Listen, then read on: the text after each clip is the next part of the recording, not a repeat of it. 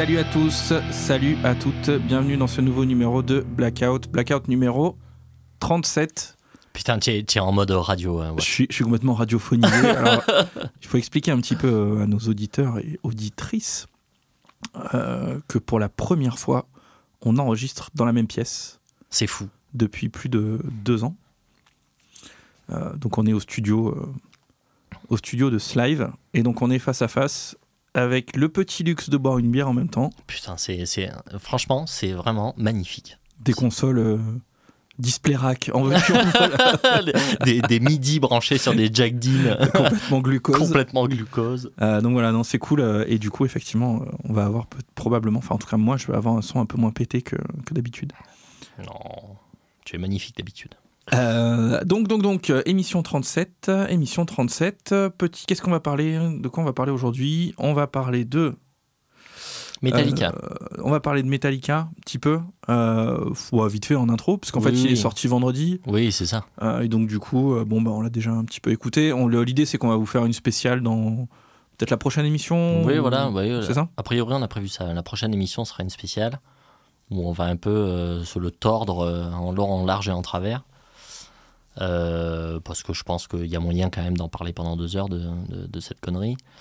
Donc, euh, oui, oui, euh, voilà, une spéciale. Comme ça, ça fait l'occasion de faire un truc un peu putaclic aussi, par la même occasion. Ouais, c'est toujours, toujours bien.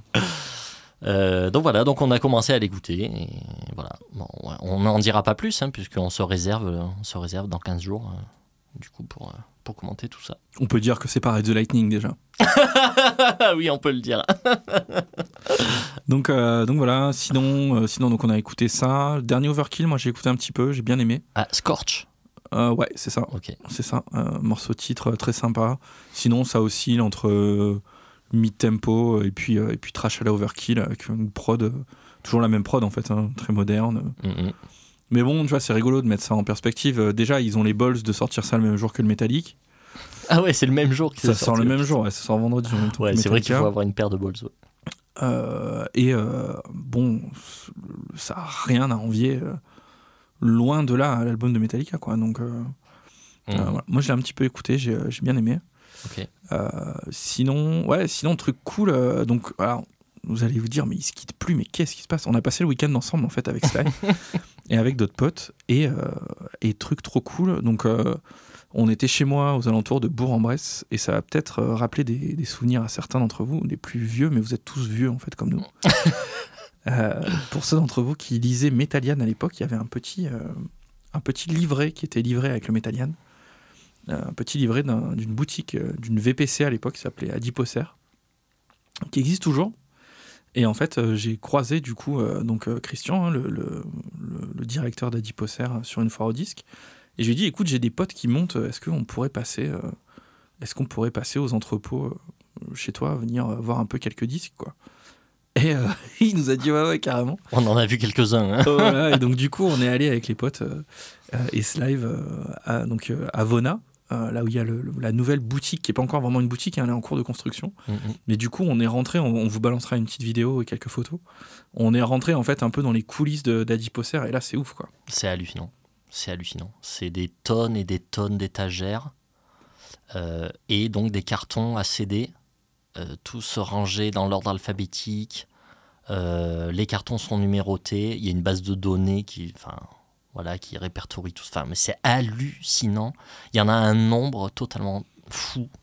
Moi, je suis arrivé euh, avec ma bite et mon couteau, comme on peut dire, sans liste, sans rien. Bon, bah, j'ai ouais, voilà, pris 10 disques un peu au pif, quoi. Parce qu'il y en a de partout. C'est impossible de tout voir. Il faut, il faut y aller avec une liste, sinon, c'est pas la peine. Ouais, c'est clair que, en fait, quand tu arrives. Euh, alors, on savait pas trop à quoi s'attendre, hein, euh, parce qu'en fait, il est fermé normalement le, samedi. Mm, mm. Et euh, là, il a ouvert vraiment exceptionnellement parce qu'on arrivait à 4 et que, et que voilà, c'était, euh, c'était l'occasion de venir fouiller un peu les bacs. Mais on savait pas du tout à quoi s'attendre. Quoi. Effectivement, quand tu arrives dans les, dans les couloirs, tu pas de, pas dans un magasin de disques en fait. Hein. Pour le moment, c'est un mmh, entrepôt. Mmh. Le magasin est en travaux. Et donc, du coup, c'est que des racks entiers de boîtes euh, de CD qu'il faut sortir. et bon, on a trouvé, ouais, on a trouvé plein de trucs, c'était trop cool. Ouais, grave. Et il a souligné franchement la gentillesse de, de Christian. On a passé il nous a payé un coup après. On a passé euh, plus d'une heure ou deux heures à, à l'écouter parler de, de toute cette expérience à Diposer qui date quand même. faut savoir qu'à la fin des années 90, à Diposer, il y avait quand même 12 salariés. Quoi. Ouais, c'est ouf. C'est monstrueux. Quoi. C'est monstrueux. Vous avez peut-être des, des, souvenirs tous de, bah, de commander sur ce fameux catalogue à Diposer là, qui permettait quand même d'avoir de l'import. Euh, qui permettait d'avoir des disques qu'on trouvait nulle part ailleurs, quoi, notamment dans le métal extrême. Ouais, voilà, dans l'extrême, c'était quand même un peu une institution. Et donc, ouais, ils ont démarré en 92, hein, ils nous disaient. Donc, euh, ça nous rajeunit pas, quoi. Hein. Adiposer qui existe encore et qui fait de la, de la en tant que prod hein, également. Ouais, ouais, apparemment. Ouais, donc qui sort, euh, qui continue à sortir des disques. Mm. Euh, et voilà. Donc en fait là, euh, on lui en a pas encore parlé, mais on aimerait bien avoir avoir Christian dans une émission pour que qui nous explique toute cette aventure parce que là, enfin, on a passé une heure avec lui où il nous racontait justement euh, toute la création du label, les différents groupes qu'il a croisés, euh, mm, mm. et puis même des déboires et tout du label, l'évolution avec le, temps, quoi. Euh, comment il a déménagé les boutiques, etc. Jusqu'à en, arriver où il est aujourd'hui. Et, c'est hyper c'est passionnant quoi donc c'était génial on va le recontacter essayer de faire une, une spéciale à Diposer ce sera peut-être l'occasion aussi de vous présenter un petit peu tout ce qu'on a tout ce qu'on a trouvé quoi ouais carrément Carrément, euh, bah ouais, c'est clair, on pourrait parler, hein. on pourrait en parler ouais, de, de, tout ce qu'on a acheté euh, là-bas.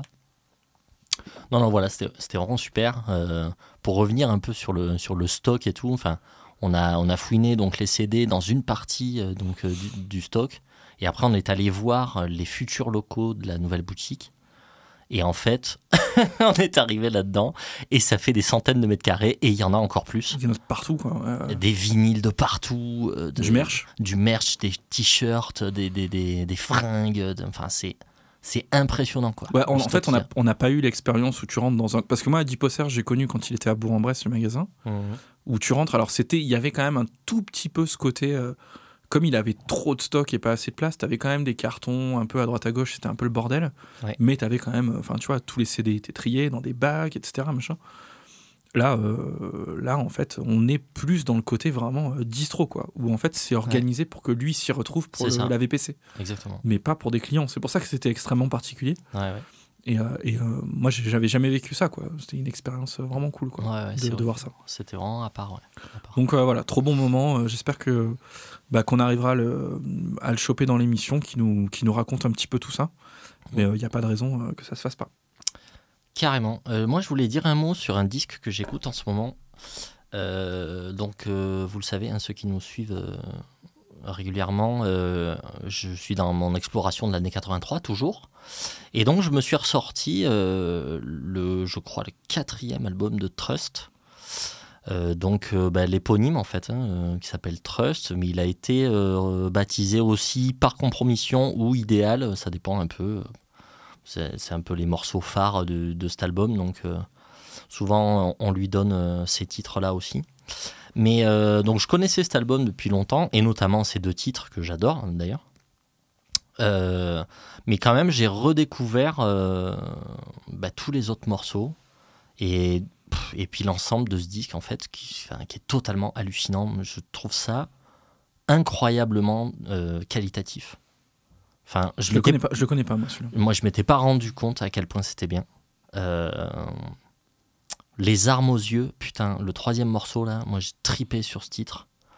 Euh, le pouvoir et la gloire, euh, purgatoire, c'est trop trop bien. C'est trop trop bien. Euh, moi qui aime pas d'habitude hein, le chant français, tout ça machin, mais là vraiment trust, enfin cette période là, mais respect éternel. Enfin, il y a c'est un groupe. Enfin, il y a des putains de textes. bah, tu vois, on parlait de sortilège la dernière fois. Je gueulais un peu sur les textes qui étaient moisis et tout. Non, mais là, euh, là, on est vraiment sur du très très haut du panier, quoi. Enfin, là, il y a de la grosse écriture.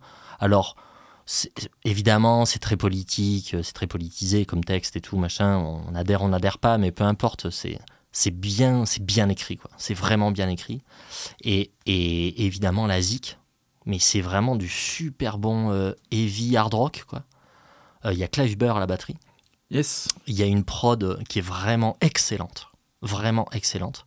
C'est hyper bien arrangé au niveau des grattes et tout. C'est. Euh, enfin.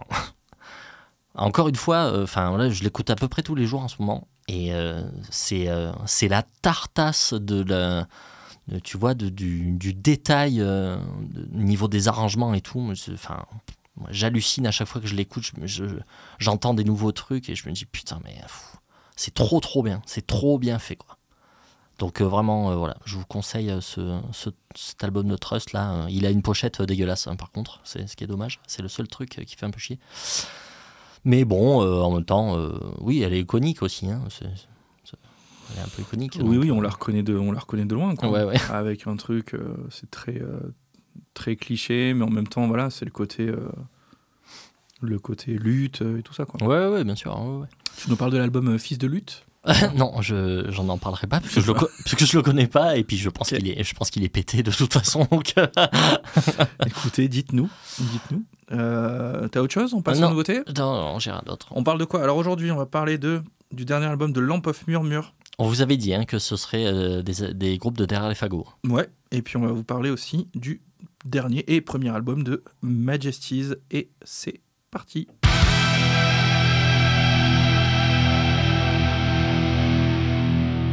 Donc le premier album dont on va traiter aujourd'hui, c'est le dernier album de Lamp of Murmure qui s'appelle Saturnian Bloodstorm. C'est sorti chez Argento Records. Tu connaissais ça? Pas du tout. non, non plus. Euh, c'est un Américain, il est tout seul, hein, je crois. Ah ouais, il est tout seul. Ah Euh, d'accord. je- Ouais, peut-être fake news. Euh, moi, je, pense qu'il est tout seul. Je suis pas sûr. euh, mais en tout cas, voilà, c'est un Américain. Mhm. Euh, c'est alors euh, niveau style, euh, en tout cas cet album-là, c'est du black, c'est du black assez mélodique, mais ça correspond pas à ce qu'il faisait avant, puisqu'en fait, alors je sais pas. Ouais, je, je suis allé jeter une oreille du coup sur ce qu'il faisait avant. Et ça sonne. Alors, j'ai rien compris à sa disco. Il y a, en fait, en 5 ans, il y a 15 albums. Je, je, je comprends rien. D'accord. Mais en tout cas, ça sonne très. Le début, ça sonne vraiment très très raw, quoi. Euh, raw black, mais vraiment en plus euh, produit. euh, très mal produit. Enfin voilà, quoi. Mhm. Et puis, alors le dernier album, juste avant celui-ci, ça sonne un petit peu plus. alors c'est encore assez raw, mais on n'a on n'a pas encore le côté mélodique qu'on va avoir ici. D'accord. Moi en tout cas. Euh, ça reste encore euh, ouais, très, très black, mais la production s'est un petit peu améliorée, volontairement ou pas, je, je, sais, je sais pas en fait dans quelle mesure les premiers albums étaient, euh, étaient volontairement pétés au niveau de la prod, hein, je, je sais pas du tout. Ouais. Euh, mais bon, voilà. Et après, ce qu'il y a à noter aussi, c'est qu'il a quand même. Alors, je dis il, hein, je pars du principe qu'il est tout seul, c'est peut-être une connerie, mais je vais dire ça pendant toute l'émission. Il a un univers quand même assez fantastique, assez inquiétant et tout ça, quoi. hein. Au-delà juste du cliché des pochettes, euh, des pochettes euh, toutes noires, là. Euh, Il y a quand même un côté un peu assez mystique derrière tout ça. Je crois que d'ailleurs, lui, on n'a pas trop son identité. Il y a sûrement des gens qui l'ont, mais. donc bon voilà, c'est un, un projet qu'on voulait faire parce que c'est un disque qu'on voulait chroniquer parce que Lamp Murmure a eu quand même un certain écho dans la sphère black metal, un petit peu underground depuis deux ans là. Euh, moi par exemple, je suis abonné à pas mal de, de groupes euh, de, de métal extrême euh, dans le vinyle. Et il y a beaucoup, beaucoup de. C'est un album qu'on voit tout le temps en fait. Euh, alors pas celui-ci, mais l'album d'avant. Euh, c'est un album qui était posté tout le temps, genre comme le Graal, parce que bien évidemment, c'est des trucs qui sont sold out super vite quoi. En vinyle, Ouais. c'est une horreur. Mhm. Et d'ailleurs, celui-là échappe pas à la règle, hein, le dernier. Mais bon, là, il y, a quand même, y a quand même un shift parce que hum, la pochette est en couleur. Ouais. Ok. Euh, assez jolie pochette. Euh, sur le dernier album, là, hein, Ouais, qu'on ouais. chronique aujourd'hui. Euh, et il y a aussi euh, un vrai shift dans le. Il y a un vrai changement, en fait, une vraie évolution dans le style musical. Euh, et ça, c'était intéressant parce qu'on en a parlé un petit peu avec un de, un de nos potes ce week-end, avec le Fab, hein, qui est un auditeur régulier, un, de nos- un de nos potes d'enfance, qui était avec nous ce week-end et qui nous disait effectivement que le, le choc était assez brutal, quoi. hein. Mhm. parce que lui connaissait la disco d'avant Ouais. et il a écouté celui-là. Il- Lui a bien aimé, mais par contre, l'évolution est extrêmement. euh, est a priori extrêmement brutale, quoi. Ok. Euh, ce qui est vrai de ce que j'ai entendu du, de l'album Mhm. d'avant. Euh, bon, il y a quand même un, y a un fossé Est-ce que avant, est-ce que avant du coup, euh, c'était un peu typé euh, Cascadian ou pas du tout? Moi, je trouve pas. Je trouve que c'est plus euh, raw black euh, nord, Parce que du Nord, quoi. Parce que le, le groupe, ou le, le gars, quoi, vient de l'État de Washington, donc euh, vraiment complètement le- la zone géographique de, de ce qu'on a appelé le Cascadian Black Metal. Moi, j'ai je- j'ai pas retrouvé ça. Ok. J'ai pas retrouvé ça. Je le retrouve pas trop là non plus, d'ailleurs. Enfin, je sais pas. Dis-moi euh, ce que, ce que t'en as pensé de, de cet album. Bah écoute, euh, moi j'ai vachement, j'ai vachement aimé en fait. Euh, mais après, effectivement, ça fait beaucoup, beaucoup, beaucoup penser à Immortal. Et euh, notamment à The Heart of Winter. Enfin, et cette période-là de, de Immortal en ah, général. bien sûr. Euh, tout en restant quand même assez singulier et original. Euh, la production, elle aussi, elle fait penser à cette période-là, fin 90, début 2000, avec la batterie un peu en plastique, euh, les guitares très saturées, très agressives, la basse distordue qui ronfle derrière. Voilà, le tout parsemé euh, de quelques claviers euh, discrets, occasionnels ou, ou d'effets euh, sur, les guitares, sur les guitares clean, euh, très aériennes. Alors, les guitares clean, c'est vraiment immortal, hein, pour le coup. Ouais, pour le coup, ouais, C'est, vraiment, vraiment ça, exactement. Ça donne un côté un peu cosmique et mystérieux là, et c'est exactement les mêmes effets que The Heart of Winter. ouais. Euh, mais voilà, c'est quand même un black metal quand même très agressif, moi j'ai trouvé, parfois dissonant. Tu vois, Seal of the Dominator, j'ai noté le troisième morceau là, qui a des qui a des harmonies qui quand même euh, parfois peuvent déranger quoi. Ça m'a fait penser même, ça peut faire penser un petit peu à Vector un peu dans ce côté. euh, Dissonant, dans ce côté parfois. dissonant et le son, tu vois, un peu agressif et cru. Le style ça- est totalement différent, par contre. Le style est différent, mais si tu veux, ça, m'y a fait penser un petit peu. dans les, les harmonies un peu cheloues, très bizarres des fois, avec ce son très agressif. euh, ouais, voilà. Qu'on n'a pas sur Immortal, par contre. Immortal, Ouais. ils font pas. En tout cas, sur. euh, là, on parle de The Heart of Winter. Parce Ouais, que c'est. On peut se dire, ok, est-ce qu'il a tout pompé Ou est-ce que c'est un hommage Ou est-ce que. Tu vois Ouais, je sais pas. Mais- ouais. Enfin, mais, non, euh, pas tout pompé, mais. Il n'y a, il y a pas. euh, ça conserve quand même une certaine singularité.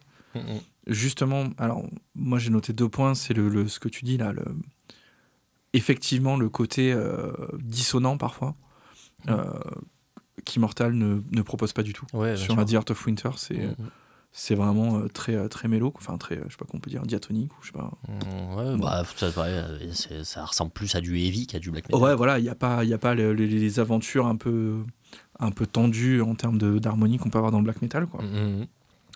Euh, et, la, et la voix aussi je trouve que la voix quand même euh, a un truc là dans cet album là qui est hyper euh, hyper agressive hy- hyper inquiétante quoi Mm. Moi, j'ai, moi, j'ai pensé tout de suite à Marduk au niveau de la voix. ah ouais il y a un truc ouais, C'est vrai, ce genre de voix c'est pas c'est ultra pas, c'est pas crapoté comme euh, Oui, non, c'est pas immortal du Ouais. coup. c'est pas crapoté comme c'est immortal. pas crapoté comme Immortal ce, ouais. ce bon vieux Abbas. Mais, euh, mais ouais, ouais, c'est, ouais, moi j'ai pensé à Marduk au niveau de la voix. Euh, ouais, ce côté hyper agressif, violent, quoi. La voix qui vraiment, tu sens que le mec t'en veut, quoi. mais qui est pas qui est par contre euh, moi il y a un truc que je reproche souvent au, au black un peu atmos ces dernières années c'est euh, le fait que souvent la voix est sous-mixée en fait Ouais. elle est vraiment enterrée euh, très loin dans le mix euh, Mm, pour un effet esthétique ou parce que le Mhm. mec assume pas sa voix j'en sais rien mm, mais là c'est pas le cas hein. elle est, Ouais, elle est vraiment dans le mix et, et ouais, ouais c'est, violent, quoi. Ça amène, ça amène à l'ambiance. Moi, j'ai vraiment bien aimé. Après, il y a, il y a la question du, du At the Heart of Winter. Je me suis vraiment posé la question. Ouais. Euh, non pas est-ce que c'est du plagiat, parce que c'est pas le cas. Pour moi, il y a assez de singularité dans l'album qui font que euh, ça en est pas. Euh, Il y a un côté hommage, c'est obligé. Parce Ouais. que notamment, enfin, notamment au niveau de la production, c'est, Ouais, une, copie conforme de, de A The Heart of Winter. Ce que je trouve cool, c'est qu'il y a probablement des gens. En fait, on se rend pas compte parce qu'on commence à vieillir, Mm. mais il y a probablement des gens qui connaissent pas The Heart of Winter, même Bien des gens qui écoutent du black aujourd'hui. Ah, T'imagines, c'était à 25 ans. Euh, bah ouais, ouais, c'est ça. Et, et du coup, et en fait, c'est vrai que je regardais, donc je fais comme d'habitude, hein, j'écoute le disque, j'écoute le disque, et en fait, euh, je fais mes notes, et après, je lis des chroniques. Et en lisant les chroniques, j'en ai pas lu une qui n'évoquait pas ça, en fait. Ouais. Qui, effectivement, euh, ne disait pas, euh, ok, euh, plagiat, foutage de gueule, ou hommage, ou c'est magnifique, le shoot de nostalgie, et tout ça. Ouais, ouais. Donc voilà, il faudra vous positionner un peu dans tout ça. Est-ce que, est que ça vous fait chier? En fait, le, je trouve pas qu'il tombe dans le syndrome un peu. euh, euh, tu le candras là. Tu vois Ah oui, non. où vraiment c'est un copier-coller de dissection, tu le Ouais, candras. ouais. euh, voilà. Euh, et où en fait tu te dis bah ça m'apporte pas grand chose en fait c'est comme si c'était Mm. un nouvel album de Ouais, dissection là on en est on en est on en est pas là mais je me pose la question quand même de euh, qu'est-ce qu'il va faire sur l'album d'après quoi Ouais, ouais, ouais. tu vois Oui, oui. parce que là il a fait un gros changement en termes de euh, en termes de, de style Mm, mm, est-ce que euh, il va switcher sur complètement autre chose sur l'album d'après mm. est-ce qu'il va creuser ce style ou en tout cas ça lui va bien moi j'ai trouvé l'album très bien quoi Ouais, carrément. Mais effectivement, il n'y a pas ce- le syndrome euh, dont tu parlais. euh. Enfin, même, voilà, même si j'ai noté, et comme tout le monde a noté, euh, enfin, l'influence, c'est même plus que l'influence de cet album d'Immortal. Euh, je me suis pas dit toutes les 5 minutes, oh là là, c'est pareil qu'Immortal, ça fait chier, euh, abusé, euh, tu vois. Pas du tout. J'ai trouvé ça justement assez singulier pour que ça me fasse pas ça, quoi. Donc, plus euh, un côté nostalgique en fait de dire c'est euh, ça. ouais. Ouais, ou on- sans même. Ouais, ça m'a pas fait un trip nostalgique. Ça m'a plus fait un truc. euh, euh, ouais, bah, c'est vachement inspiré, c'est cool en fait. euh, ça court pas les rues en fait, les mecs qui s'inspirent de ça au final. euh, Il y en a pas. Il y en a pas des wagons de 10 000, tu vois. euh. Donc euh, pourquoi pas en fait? Pourquoi pas? Donc euh, non, non, ça m'a pas, euh, ça m'a pas choqué outre mesure quoi. Écoute, moi j'ai bien aimé. Je dirais que c'est un. Ouais, non, j'ai non, j'ai vraiment bien aimé. Ouais. J'ai vraiment bien aimé. Je me dis que c'est cool. Puis il y a peut-être des gens qui vont se replonger du coup dans. peut-être dans Immortal. Mmh, Euh, moi je vous conseille au passage Pure Holocaust. hein, si vous connaissez pas, si Ouais. vous connaissez pas, vous pouvez aller écouter ça. C'est vraiment cool. J'ai trouvé que c'était un bon album, même si voilà, je, je, je l'attends un peu au tournant. Je trouve que c'est un peu. Il y a, y a, c'est un peu long. Je trouve qu'il y a quand même de la redite. Tu vois, les titres sont quand Ouais. même un peu longs. Mais bon, c'est propre au style. C'est pas mon style de Ouais, prédilection. on non a quoi? Je crois qu'on a 6 titres pour 40 minutes de musique. Ouais, t'es entre 6 et 7 minutes par titre. ouais. Ouais, voilà, donc ça fait des, des titres assez longs. ouais. C'est des titres un peu longs, donc parfois, effectivement, il y a de la redite. euh. Mm. Mais voilà, j'ai trouvé quand même euh, les petits claviers sympas euh, derrière. C'était, Non, je trouve que c'est un, Ouais, il y a de l'ambiance, quoi. c'est un bon album. Ouais, ouais, Ouais. carrément. C'est un bon album. Bon, voilà, on vous le conseille plutôt. hein. Bah, grave, hein, carrément. Donc, Lampe en fumée en mur, Saturnian Bloodstorm, sorti chez Argento Records.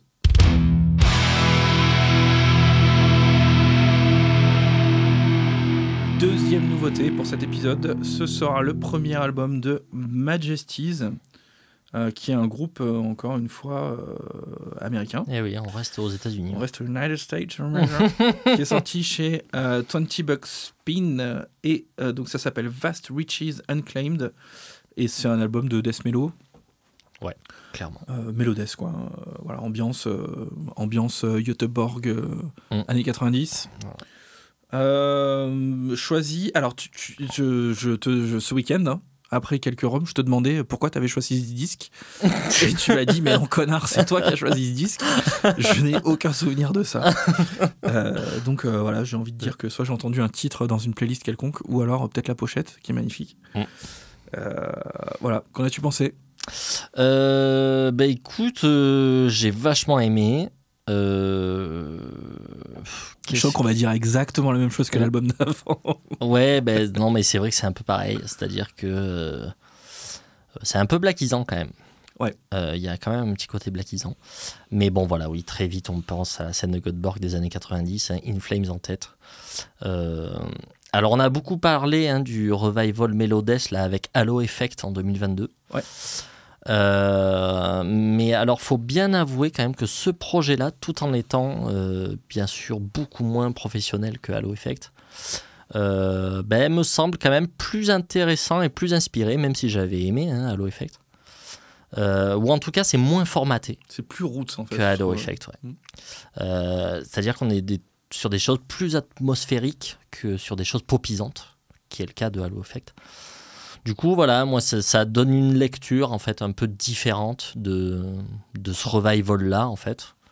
Et euh, voilà, moi j'ai adoré euh, l'ensemble de, de l'album. J'ai pas grand chose à dire dessus, j'ai pas retenu de titre en particulier. Tous les titres se ressemblent un peu. Ça joue très bien, euh, c'est un peu plastique au niveau de la production. Euh, surtout la, la batterie, c'est un peu en plastique quand même. euh, Mais bon, après, j'ai pas l'impression qu'il y ait de gros moyens. hein. Euh, C'est un premier album, hein, je me trompe. Premier pas. album, après, c'est des mecs euh, qui viennent d'autres groupes. euh. Voilà, c'est des membres de Obsé- Obséquier et Inexorum, qui sont Mm. des, des groupes de black mellow en fait américains. Obséquier d'ailleurs, je, je connais un petit peu et c'est vachement bien. Donc voilà, c'est des membres de ces groupes-là qui se, qui se sont fait leur petit projet death mellow. Euh, et ça marche plutôt bien. Moi, je, moi, j'adhère quand même. hein. Je, je vais suivre quand même de près ce qu'ils ce qu'ils vont faire par la suite. Ouais, moi, enfin, moi j'ai adoré. Euh, Il y, a, y a un côté, euh, il y a un côté roots un peu qui vient peut-être de la prod ou qui vient de justement de ce que tu disais, qui est qu'il y a, y a pas de côté pop. Ouais. Très peu en fait. Très Parce peu, que, alors il y a des passages plus lents avec Mhm. des harmonies, guitare et tout. Oui, bah, c'est mélo, quoi. Euh, mélo, quoi. Mais euh, il n'y a pas du tout euh, le trip pop dans les, dans les refrains, par exemple. Il n'y a pas du tout ça. Mm, mm. Il y a des passages vraiment black, Ouais. que ce soit un peu à la dissection, comme pouvait le faire un peu Children, peut-être sur ses premiers albums. Ou... J'ai entendu du, du Children un peu d'ailleurs, à droite à gauche, sur des, solos de guitare, euh, un peu en sweeping et tout, mm. des certaines harmonies. Mhm. Dans l'ensemble, pour moi, c'est hyper efficace. Ouais. Euh, je sais pas, ouais, ces albums, j'ai pas grand chose à dire non plus. hein, c'est. Ça, ça sonne vraiment comme euh, les premiers albums d'In Flames, euh, Mm, mm. premiers albums de Dark Tranquillity, euh, euh, toute, toute cette scène-là, quoi. Ouais, Toute ouais. cette scène-là, la prod m'a pas dérangé. Alors, j'ai pas trop noté ce truc de la, de la batterie. Ça, ça m'a pas.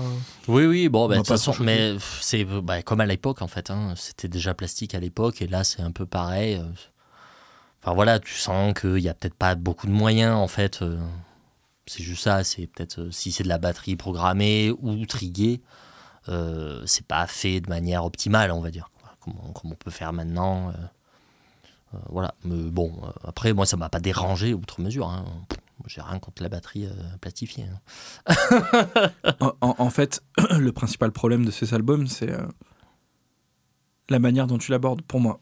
Qu'est-ce que Mm. ça apporte, en fait? Est-ce que est-ce que tu arrives à prendre du recul et te dire, OK, je vais, je vais passer un bon moment, et puis voilà Mm. Ou auquel cas, super, tu passes un putain de bon moment, et c'est trop bien. Mm. Ou alors tu te dis, est-ce que je vais intellectualiser le truc et enculer les mouches Et auquel cas, chaque riff, en fait, tu vas dire, ça a déjà été fait. In Flames In Flames, Dark Tranquility. Et- Soilwork. et- et voilà, exactement. Du coup, du coup tu. Ouais, si t'es si dans ce délire-là, ça, ça va, ça va pas le faire, quoi. Ça n'apportera rien. C'est sûr, il Ouais. faut évidemment qu'il faut l'aborder de manière euh, légère et, euh, Mm. Et c'est clair que ça y a- apporte il y a- rien, ça, ça, ça n'invente pas la machine Et à voilà. courber les bananes. Exactement. Bonjour à Pamanache.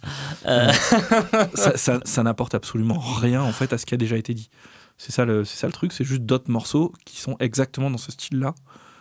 Moi, perso, ça l'a fait. Alors que je suis pas non plus un super méga fan de la scène, mm, mm. mais euh, j'ai passé un putain de bon moment, quoi. J'ai j'ai adoré Disque. Carrément. Pas tout, pareil. Super, bah, on vous le conseille fortement du coup. Majesty's Vast Reaches Unclaimed chez 20 Buck Spin. Et de retour pour la carte blanche cette semaine. Alors cette semaine, on va faire un truc un petit peu particulier.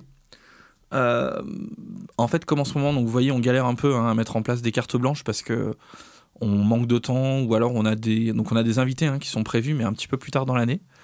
Et donc du coup, euh, on essaye de trouver en fait euh, comment vous comment vous divertir, vous divertir euh, de manière un petit peu différente chaque fois. Et on s'est dit qu'en fait, alors, on, en fait, on a une spéciale AOR qui est en préparation, qui va être une grosse émission dédiée à l'AOR.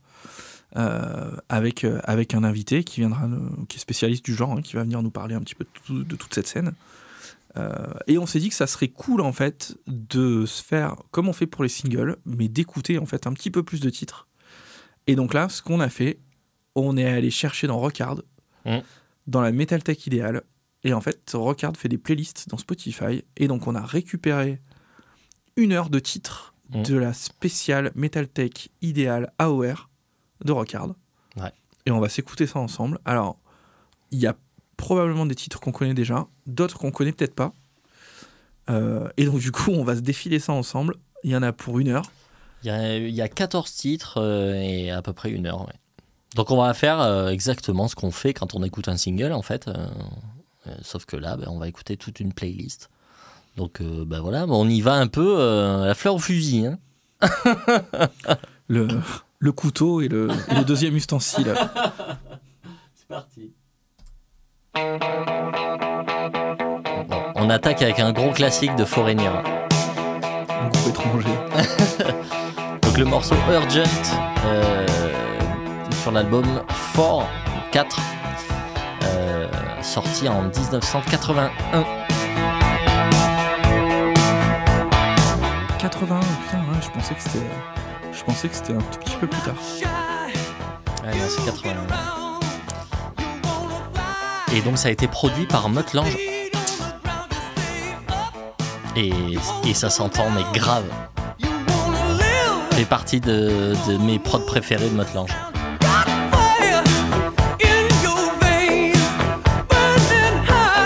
Ça, c'était un gros succès, euh, cet album hein, dans la disco de Foreigner. Ouais, grave.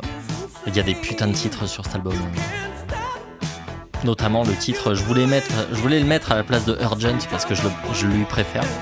Et c'est euh, Jukebox Hero. Ouais. J'adore ce titre-là. Mais voilà, enfin tout, tout l'album, et il n'y a rien à jeter. hein, Tu connais toute la disco Foreigner non, pas du tout, pas du tout. Je connais que cet album en fait, je crois. Et un petit peu euh, Double Visions? Double Ouais, Vision ouais, Un truc comme ça? Euh, voilà, un petit peu celui-là. Agent provocateur? Non, du tout. avec. euh, Le, le tube classique là.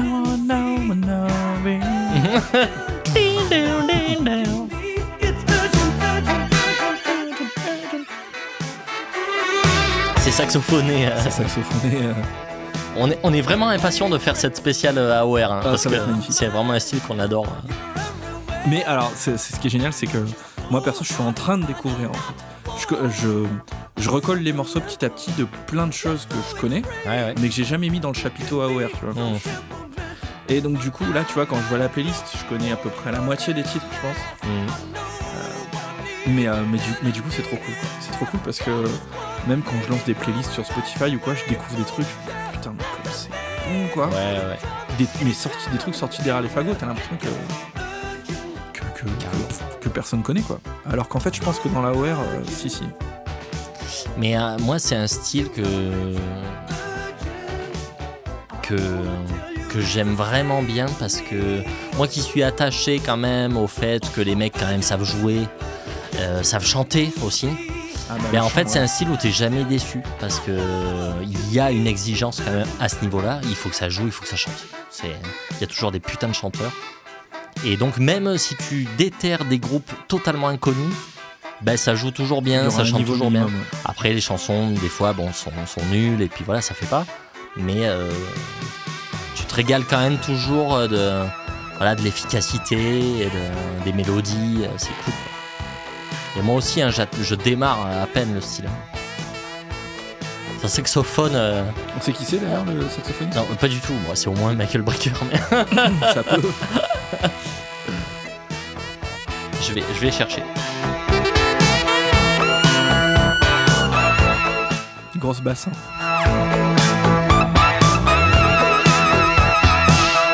On reconnaît bien les prods de Mutlange dans le côté euh, je dégraisse, je, je laisse vraiment que l'essentiel. Donc le saxophone étant l'essentiel. La basse, elle est synthétique. hein. C'est Marc Rivera qui fait le saxophone sur euh, Urgent. Je vous conseille toute la discographie de David Sandborn euh, au passage. En termes de saxophone. voilà, on s'éloigne vraiment du, du rock. hein. Mais en effet, c'est c'est très sympa.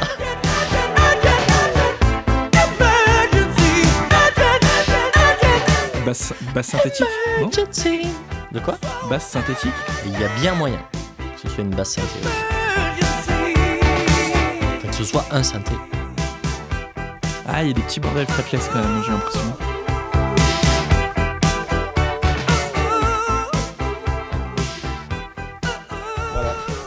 Urgent, enfin, Foreigner. Ensuite, euh, un titre du groupe. Ah, ce groupe-là, j'adore. Streets. Euh, L'album Crimes in Mind. Donc, c'était le deuxième album de Streets. Donc, c'est un groupe. euh, c'est une espèce de all-star band. Alors, je, je connais que le chanteur. Je sais pas qui c'est les autres. Mais c'était le chanteur de Kansas, en fait. Euh, Walsh. Steve Walsh. Je- le prénom, je suis pas sûr, mais Walsh, c'est sûr. Et, et il chante vraiment comme un porc, c'est vraiment génial.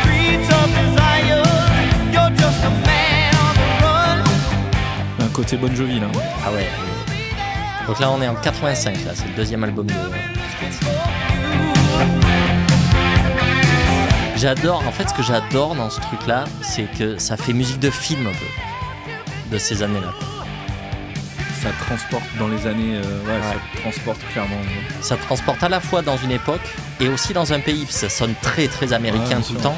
Tu penses pas à l'Europe quand tu écoutes ça. Tu penses vraiment à la Californie, euh, aux grands espaces euh, ou aux grosses villes américaines, euh, les lumières, euh, Las Vegas. euh.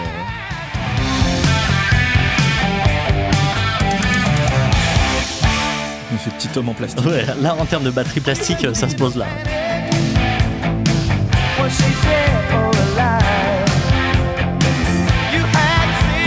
T'entends un bordel euh Non. Ah. Il faisait le signe des maracas. le, signe du shaker. J'entends pas. Le signe du shaker. C'est produit, il y a un shaker.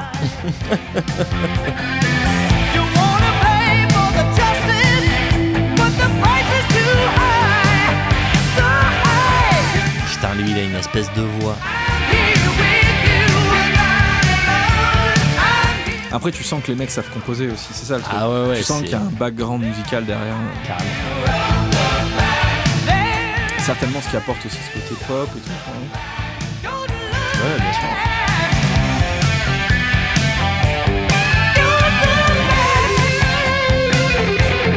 Après, euh, tu vois, je pensais à Toto. On classe souvent Toto dans la Aware. Euh, D'ailleurs, dans la Metal Tech idéale de Rockard, je, je crois qu'il y a un album de Toto dans, Ouais. dans, le- dans la. Euh, mais en fait, euh, si on voulait, euh, euh, tu vois, si je voulais résumer le style, je dirais que c'est un Toto, mais avec un peu plus de testostérone, quoi, avec un peu plus de saturation.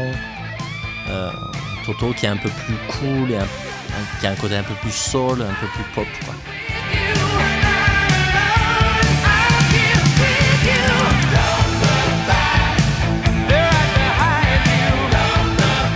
Ne regarde pas en arrière. hein.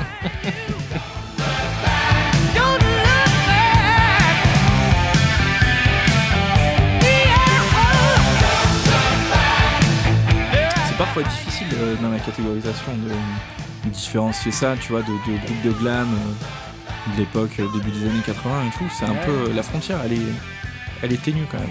Ben, je trouve que oui, oui, en termes de style, je trouve que ce qui fait beaucoup la différence, c'est justement le chant, le jeu, qui est, c'est- qui est- c'est vachement plus professionnel en fait. Alors là, on passe sur du Boston. Boston, disent nos amis canadiens. Pour les citer. Euh, le morceau Hitch a Ride, euh, c'est le premier album de Boston, ça? Euh, oui. On dirait. Oui, oui. Donc ça, on doit être euh, genre euh, 76 Ah ouais? J'aurais dit un tout petit peu plus quand même. 76. 76, putain, il est fort. Ne m'écoutez jamais. Donc là, on voit le son qui prend un petit plomb dans Ouais, l'aile. de suite, ouais.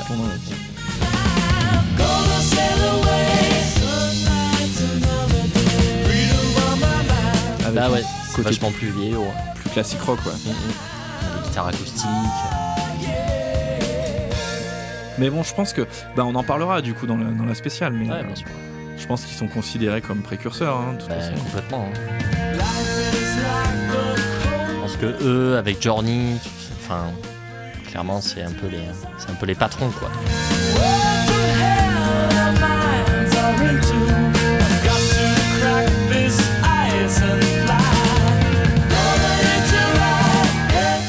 Ce son à l'ancienne peut, peut rebuter euh, des fois un peu au premier abord, euh, mais en termes de compo, quand même, euh, Boston, ça tue. hein. Je vous conseille d'ailleurs, je crois que c'est Rick Beato qui avait fait une vidéo où il, où il explique un, morceau de Boston de, de cet album-là. Je pense le morceau hyper classique là, j'ai plus le titre, mais Feeling, je sais pas quoi. More than a feeling. More than a feeling, voilà, exactement. Il déconstruit un peu ce morceau, il explique toute, euh, voilà, toute l'harmonie et tout, machin, dans ce morceau. Et c'est vachement intéressant, du coup, de voir euh, à quel point c'est bien écrit, quoi. Donc là, on avait quand même un petit passage clavier euh, avec quelques réminiscences du prog, hein, des grosses Ouais, époques ouais. prog, euh, prog anglaise.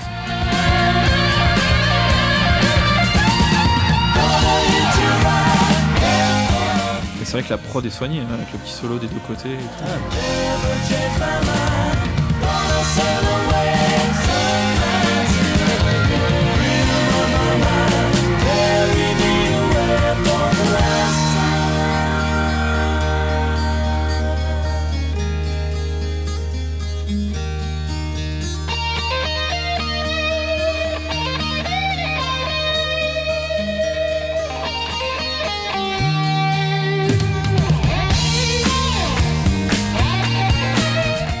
Clap. clap. Ouais, ça, ils le font souvent. Ouais, c'est vraiment typique de l'époque.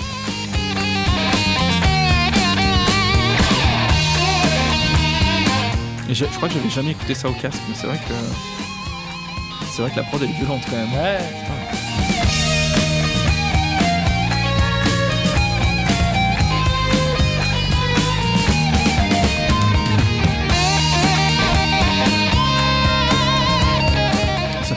À Kansas d'ailleurs. Ouais, carrément. Bah, c'est ouais, c'est la même scène. On les a un pas- peu la même scène. Hein.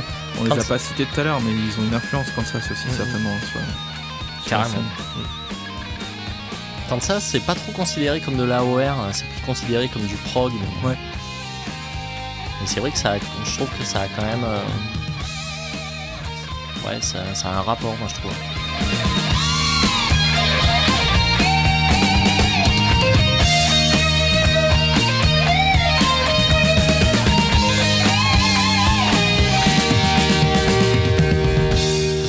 Un peu maigrelet, là, ça me fait un peu penser à Brian May.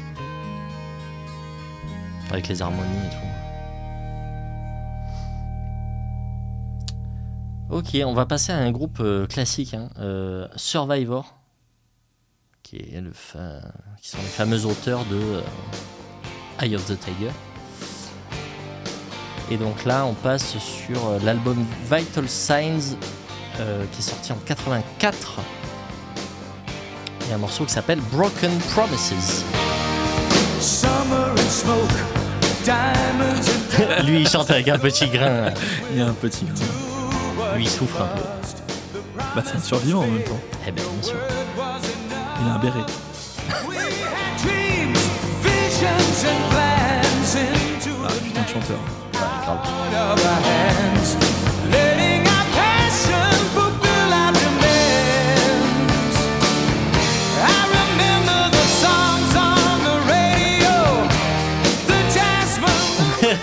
C'est pas du tout parable, une seule seconde. Ouais,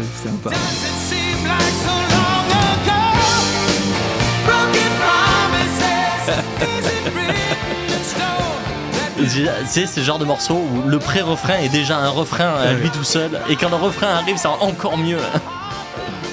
C'est que le bassiste et le guitariste sur scène sont cul à cul et chantent dans le même micro au niveau du refrain déjà.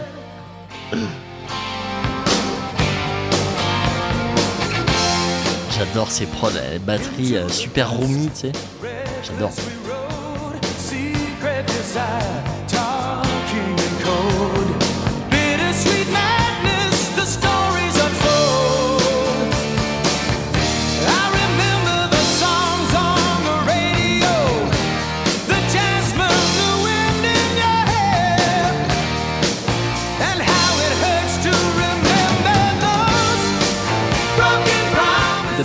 De, de quand euh, c'est euh, c'est 84. Enfin, je crois.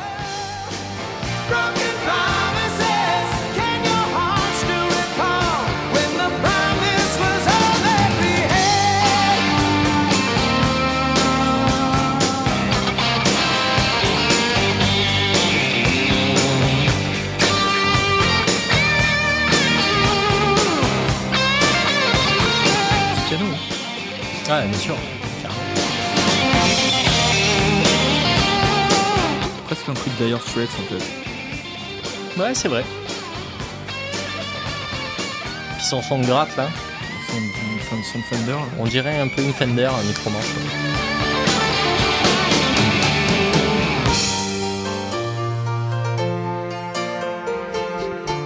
C'est pianoté, putain.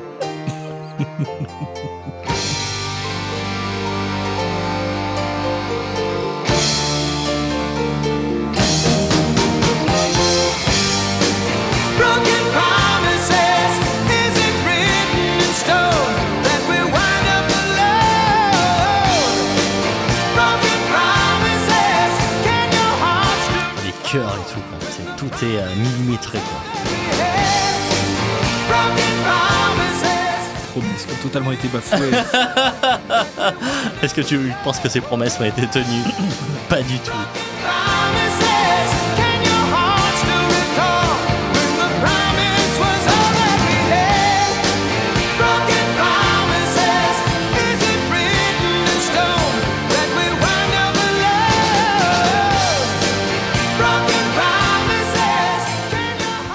Avec Wax, on, on est face à face et on, et on a tous un on a tous les deux un putain de sourire scotché sur la gueule. hein, je vous le dis tout de suite. Excellent. Je connaissais pas ce morceau. Il est vraiment très très bien, très très bien. Ah putain, là on passe au culte de chez culte. Donc Journey, euh, l'album, euh, l'album des albums de Journey, L'album, ouais. Escape, euh, 1981. Et le morceau Who's Crying Now, qui est une tuerie euh, absolue. It's been a mystery. Là, tu en veux du chanteur aussi, hein, ça, ça se pose à Steve Perry. Si tu veux des frettes sur la basse, je t'arrête tout de suite, par contre, il n'y en a pas. Il n'y en a pas du tout. It's so bad.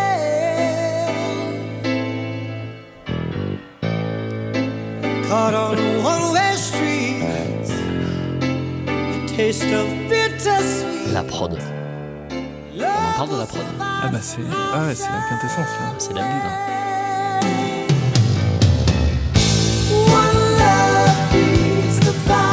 Comme ça passe.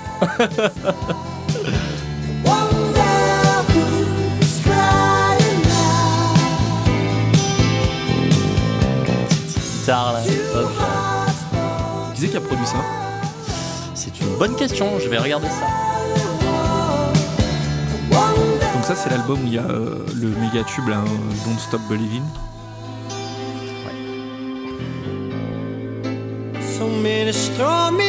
Mike Stone et Kevin Elson. Ma foi, je sais pas qui c'est. Je sais pas ce qu'ils ont fait d'autre.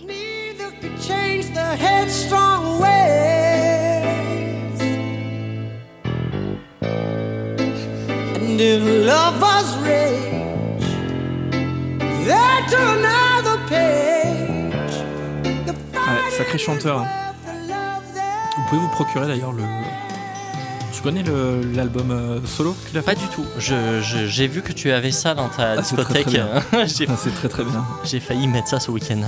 Très très bien. C'est le même genre que ça Un poil plus FM encore.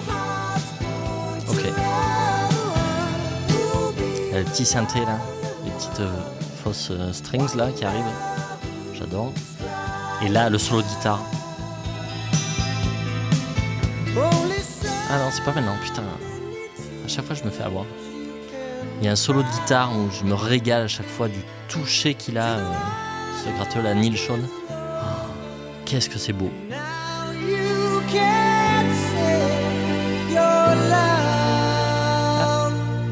now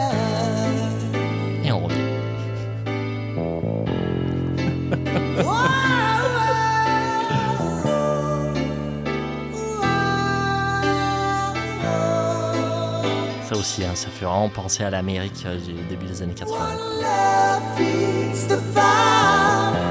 One heart burns desire. Wonder who's crying now.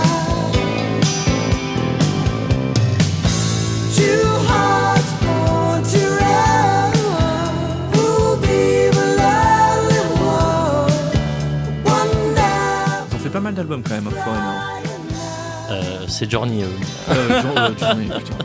Ouais, Journey, ils en ont fait plein, ouais. Je, connais- je suis vraiment très très loin de tout connaître. Vraiment très loin. Ce solo.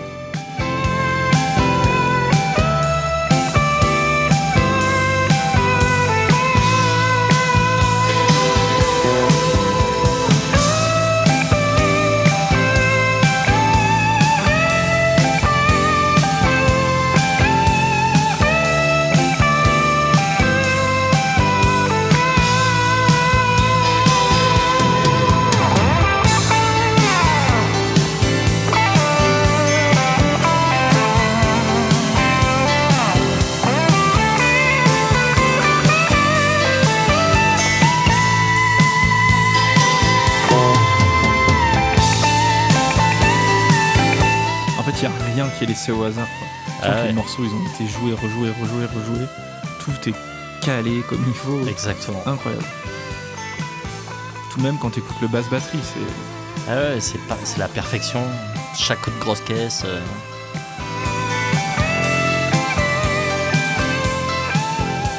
C'est de l'orfèvrerie, quoi. C'est magnifique. Je-. Et tout l'album est comme ça. hein, Ah, il est très bon. Bon, celui-là, su- ça c'est vraiment une balade, euh, c'est un des morceaux les plus calmes. Mais tout l'album est aussi euh, ciselé comme ça, c'est incroyable, incroyable. Je suis un fan euh, absolu, vous l'aurez compris. Euh, on passe à un truc beaucoup moins connu, euh, Fair Warning. Tu connais ça? Non, je connais pas. Je crois que c'est un groupe allemand. Et alors, je sais pas du tout euh, à quel album on est de leur discographie. Je crois que c'est 92. Donc ça fait partie de ces groupes d'AOR qui faisaient des trucs euh, vraiment cool, mais qui sont arrivés trop tard. Parce que là, 92, on était vraiment passé à autre chose. Bonne. Ouais, c'est un mélange de Bon Jovi et de Vince Neil, toujours. hein.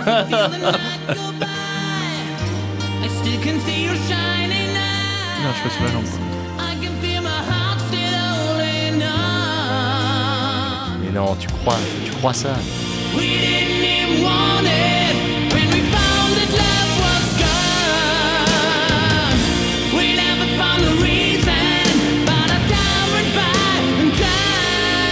Never wrong. Babe, wherever we go, Bon, c'est un tout petit peu too much là quand même, je trouve. Est la réverb au niveau de la caisse claire. Oui, c'est clair.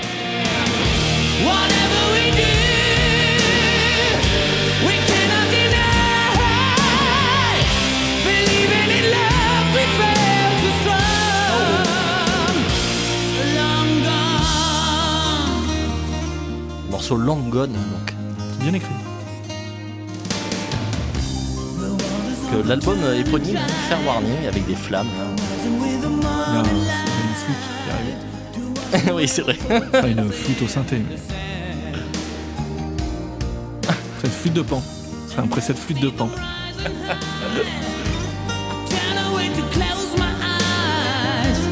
J'aime pas trop sa voix, il m'énerve un peu. Là, je trouve on dirait Jovi. Avec un peu plus nasillard. Ouais, c'est ça.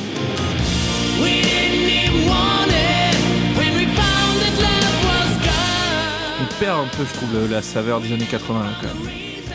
Mais en fait, ça a un côté cheesy, un peu. euh, Ça fait. Là, ça commence à être un peu de mauvais goût. je un peu mauvaise balade d'Aerosmith. Non, c'était bien, Aerosmith, ça arrête.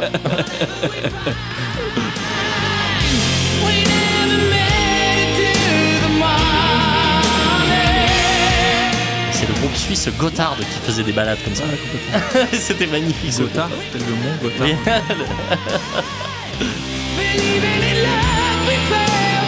si vous connaissez pas Gotthard, je vous conseille l'album Domino Effect euh, qui date de 2007, qui était complètement dans ce genre-là.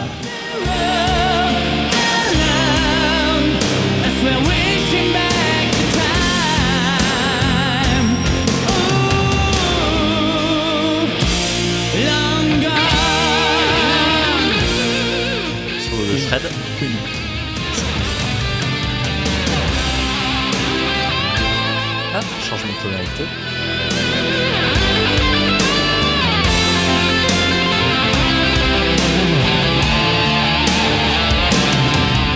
Faut quand même avouer que c'est extrêmement bien fait. Il est chaud quand même. On a du mal à croire que c'est des Allemands quand même. hein. Peut-être une fake news. Non, non, c'est complètement les Allemands. Les expats. Peut-être. Non, on a encore monté d'un ton. Michael Jackson.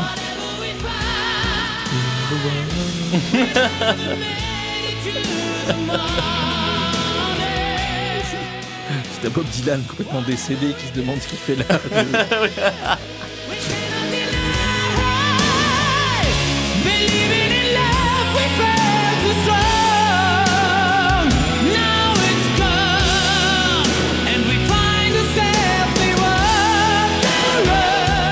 C'est pas la facilité au niveau des progressions. Des progressions harmoniques quand même. Bah, Il y a quand même des trucs. euh.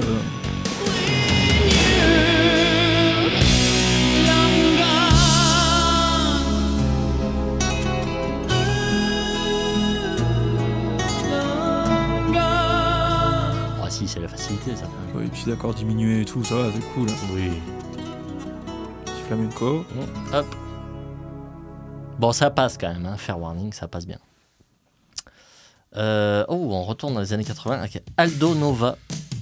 Euh, je crois que c'est un Canadien ce mec-là.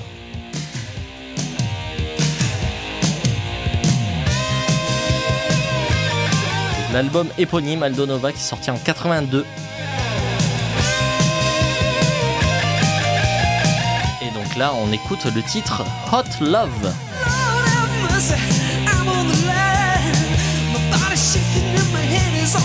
Lui, par contre, j'aime pas comment il chante. Il souffre. Ouais, mais je sais pas, il chante pas très bien. Après, il a une voix particulière. euh, love c'est ce qui fait qu'on le reconnaît aussi en famille. So come on and do it and give it a lot. Hot love in the night makes me feel right. Ouais. Can you play Ah, ça passe tout seul, ça, quand même. Imparable. Ouais, ouais. Pas sûr qu'il y ait trop de budget. Ouais, c'est vrai que ça sera un peu le, le- le moisi, quoi.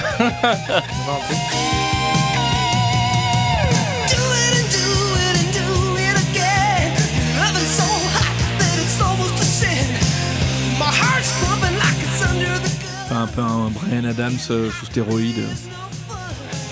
Brian Adams, euh, qui, qui était pas en forme alors. Ouais, ouais, il chante pas bien.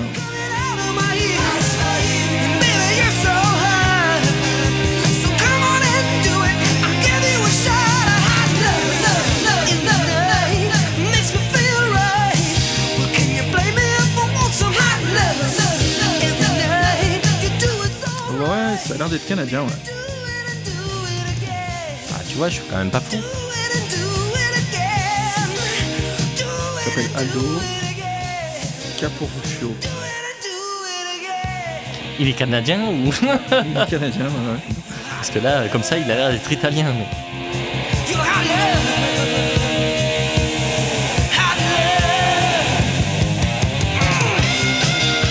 Ouais, donc en gros, il a fait ça. Il a fait 2-3 albums quand même. hein. Il a fait un deuxième album en 83. Un album en 85. Après, euh, 91, 96. Ok, ouais. Pas grand chose non plus. Hein. ouais. Ici, il a un peu le son à la Satriani, là.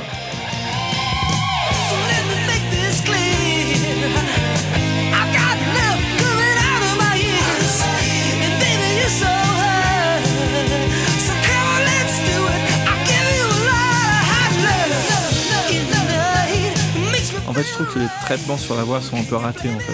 Tu vois, Ouais, ouais. Ben, on dirait que ouais, c'est produit par euh, des mecs qui savent pas trop faire et qui, qui se démerdent un peu, quoi.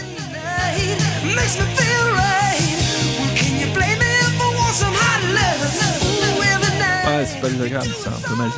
Oui, c'est ça, ouais.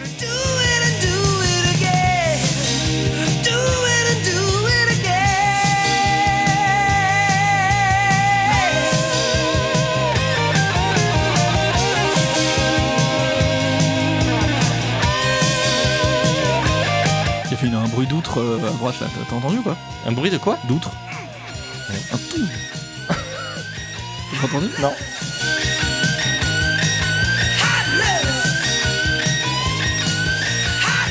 Il y a eu le preset outre qui a été utilisé. Ok, Aldo Nova donc. Alors on passait à un truc que je ne connais absolument pas. Giuffria.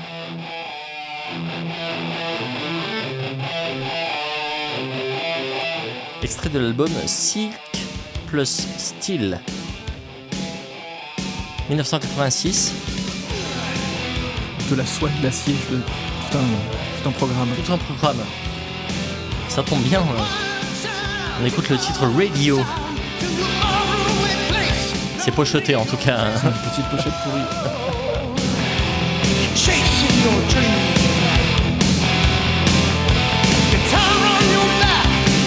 Tu vois, qu'est-ce qui différencie ça, en fait, du, du hard FM Pour moi, Oh, non, non, le hard FM. ouais, ouais, c'est pareil. Ouais, bien sûr. Mais par contre, on est différent du air metal. Tu vois, on est différent d'un Motley Crue, Ouais, euh, de, euh, de euh, Twisted Sister, ouais, ouais, carrément. Oui, il n'y a pas le côté agressif. bien sûr.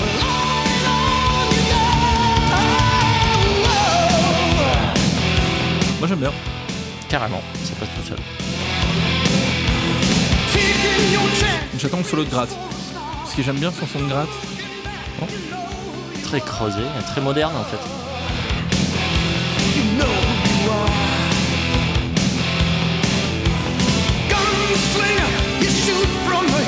Bon, de toute façon, on pouvait pas avoir des mauvais morceaux dans la mesure où Non, bah non.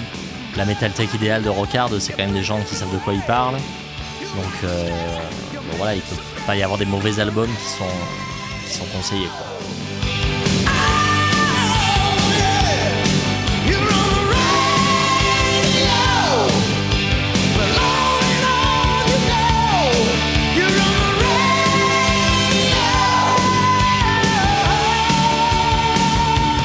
Sur la pochette, c'est vraiment le même que Dave Murray, je te dis tout de suite.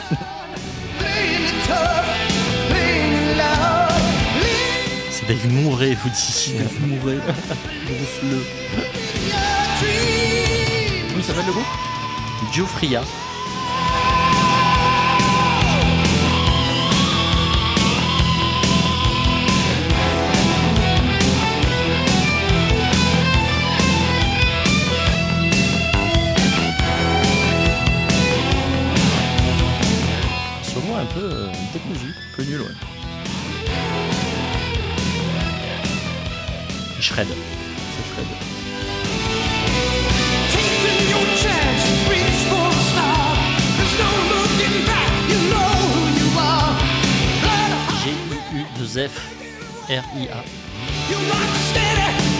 It someday on the road. J'ai pas mes lunettes. ah, le passage stade. Donc Greg Giuffria, c'est un Un clavier. clavier. ouais.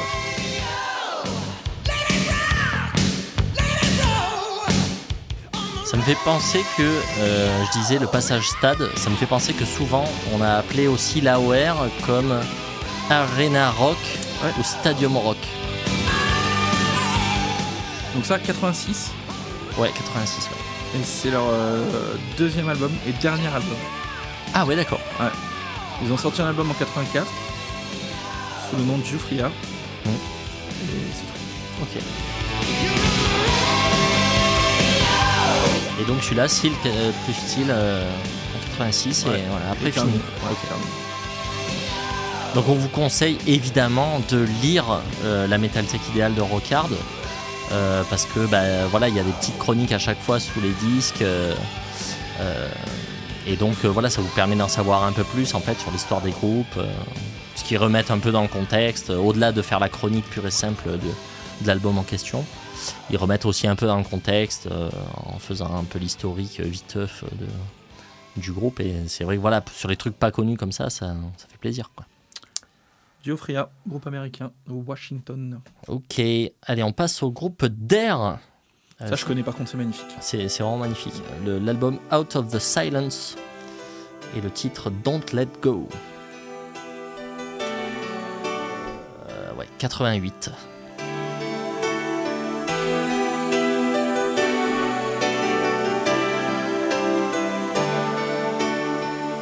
C'est une balade a priori. I heard a love song Bonne Jovi. On y revient.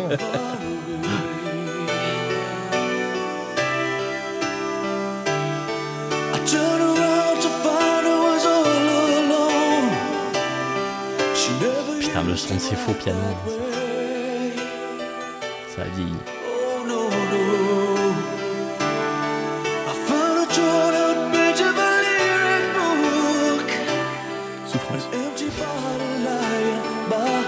Comment elle s'appelle la chanson? Don't Let Go. N'abandonne pas. ouais. Il y a des petits euh, Il y a des- congas. Des congas.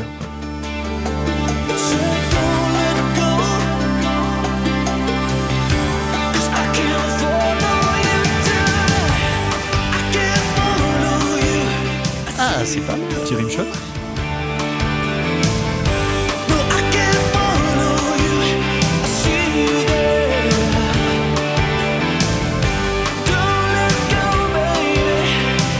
C'est un peu un peu.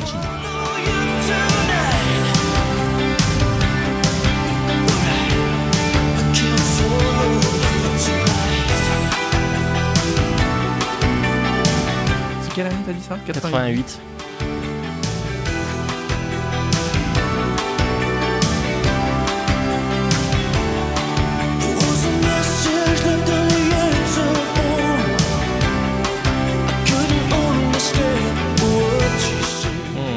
Peu trop maniéré quand même dans sa manière de chanter. Un peu, ouais. Hein, il en faut pas beaucoup en fait, euh, je trouve dans ce style, c'est dangereux parce que ça peut être très très bon et en même temps la frontière est très mince avant de tomber dans le mauvais goût et le, voilà, le côté cheesy un peu. euh, ouais, Donc c'est les, Anglais ok, et euh, c'est avec le clavier de Sinidi, ok. Darren Wharton.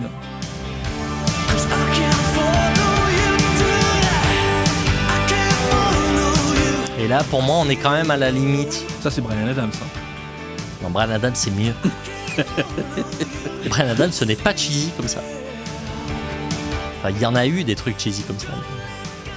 Donc ils sortent ça en 88. Après ils sortent un album qui s'appelle Blood for Stone en 91 et après Silence radio. jusqu'en 98 voilà. Ok, Et par contre ils continuent à sortir des albums. ok, Et donc le dernier est sorti en 2022. Très bien. Road to Eden. C'est rigolo parce que c'est des groupes que euh, t'es curieux en fait de savoir ce qu'ils font maintenant. Tu vois, à l'instar d'un Europe, par exemple, Ouais. qui était, enfin, qui est un groupe iconique des années 80 et, euh, et qui aujourd'hui quand même euh, fait pas du tout évidemment euh, ce qu'il faisait dans les années 80. enfin. Heureusement d'ailleurs, j'ai envie de dire. D'ailleurs, je connais très très mal le Europe d'aujourd'hui. Il paraît que c'est très bien. C'est bien. hein. C'est vraiment du rock super, du hard rock super cool quoi.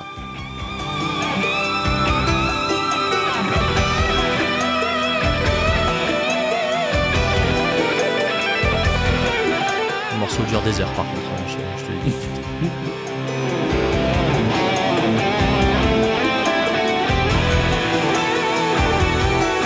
C'était la mode quand même à cette époque-là, fin, fin 80, début 90, là. les morceaux longs quoi. Tu vois, 6 minutes, euh, c'était quand même assez standard euh, dans des disques euh, comme ça, tu vois, grand public quoi.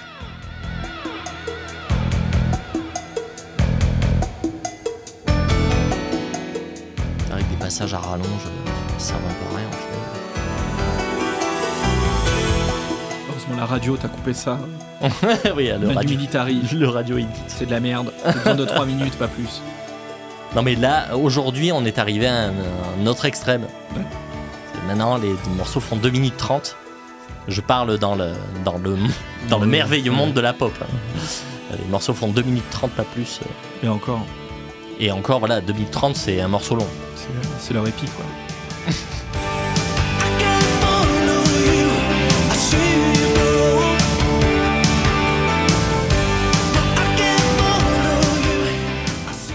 la différence avec Brian Adams, hein, sans, sans vouloir insister. Parce que tu connais pas Brian Adams, c'est pour ça que tu dis ça. Sûrement. Non, si c'est vrai que ça ressemble à l'album euh, le plus connu de Brian Adams. Euh, Waking Up the Neighbors, euh, où il y a la balade classique, là, de 91. Produit par Mutt Lange, toujours.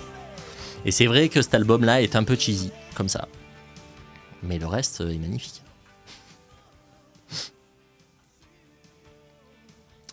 Ok, donc c'était Dare. Euh, on va passer à un groupe qui s'appelle Giant.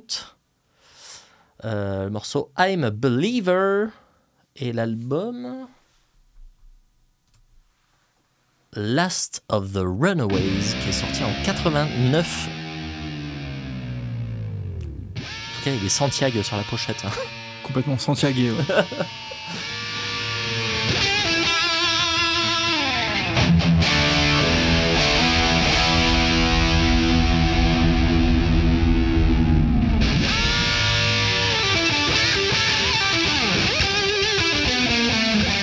Slash. Il y a du Shredder.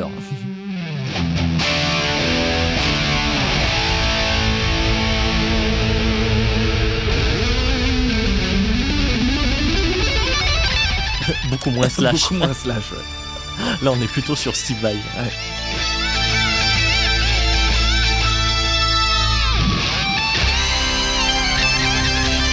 Je pense que c'est l'intro de l'album, ça en fait. Qu'est-ce que c'est que ce truc? Ouais, c'est ça. C'est le début de l'album.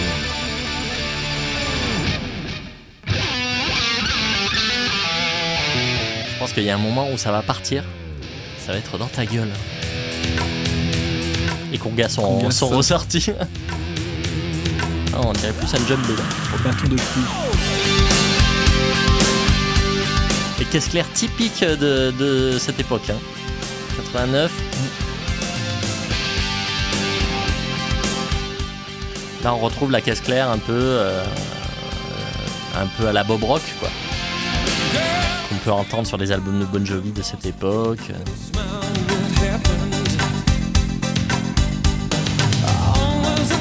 C'est produit, hein, putain. hein. Grosse réverb de partout. hein.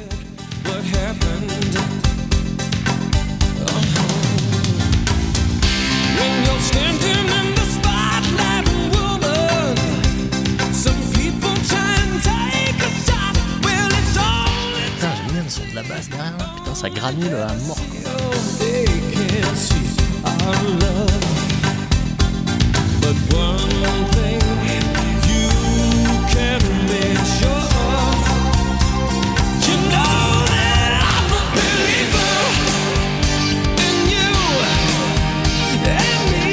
Putain, c'est cool ça. Putain, mais ça, ça j'adore. C'est ton album. Ouais, c'est vrai.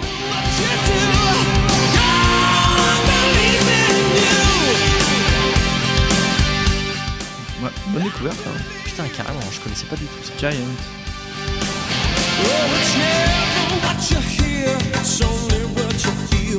Ladders.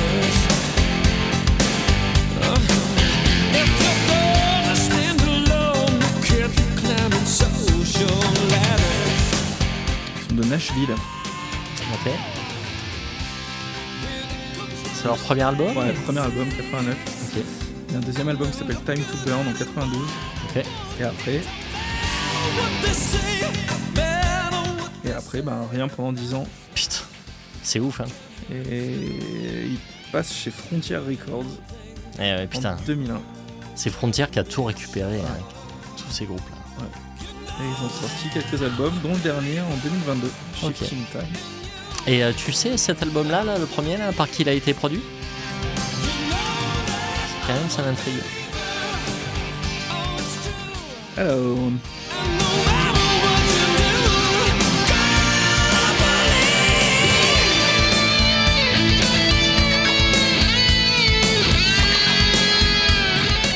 Terry Thomas. Non, je connais pas.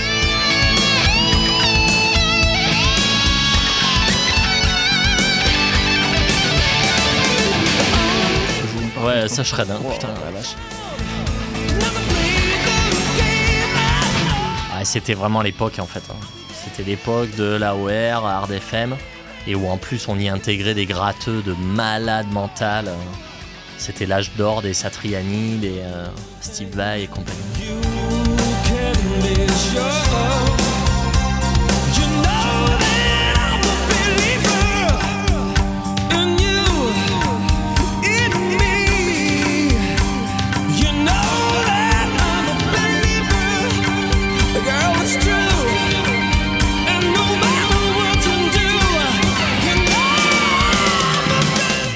Deux frangins. Dan Huff et David Huff. Ils, sont respectivement euh, guitariste-chanteur et batteur. Ok. Guitariste-chanteur. Mike Bignardello à la basse. aussi. Si on veut tout savoir. Ça va être un collab.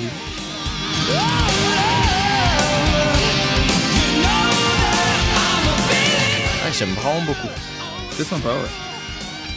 Après, peut-être que tout un album, euh, ça dépend quoi. Ça dépend en fait des morceaux qu'il y a, mais euh, en tout cas, ça se tente quoi.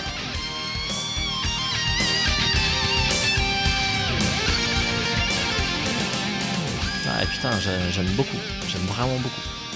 C'est très typique hein, de ces années-là. Ça me plaît, euh, ça me plaît beaucoup. putain.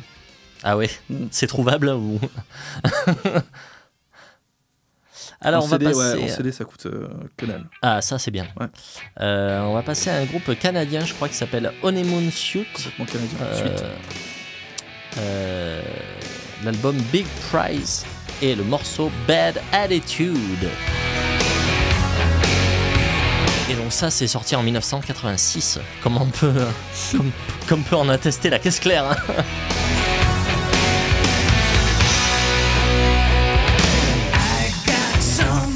Est d'accord, c'est canadien.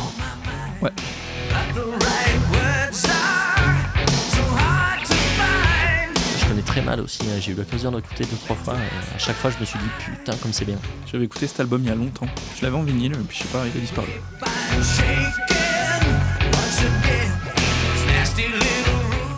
Le clavier est apparu à gauche. bordel à gauche.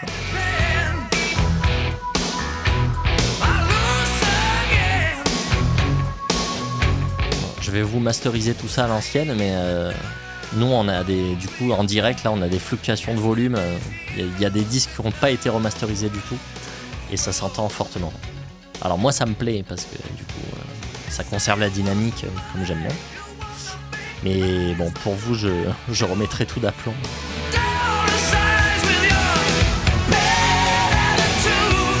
Putain, c'est. Eh, hein Est-ce que c'est parable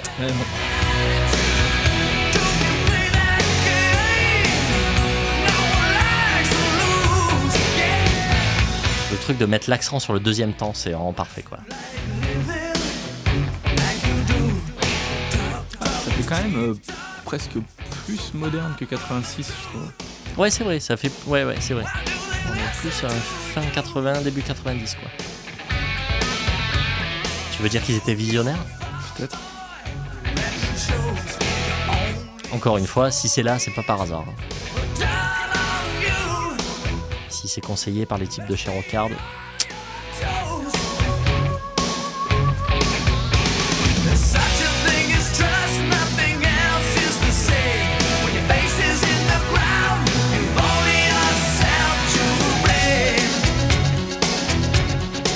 C'est le même son que sur euh, Angra. oui, aussi.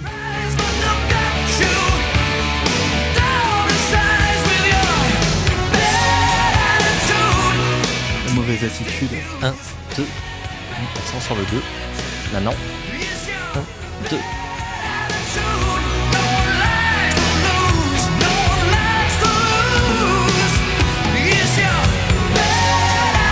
Ça s'appelle faire une larcellerie aussi. Complètement. ouais. Met beaucoup d'accent sur le deuxième temps. Et sur le premier temps même. Justement, euh, un truc typique, c'est de, c'est de laisser le premier temps comme un temps faible et le deuxième temps, qu'est-ce clair cymbale Bam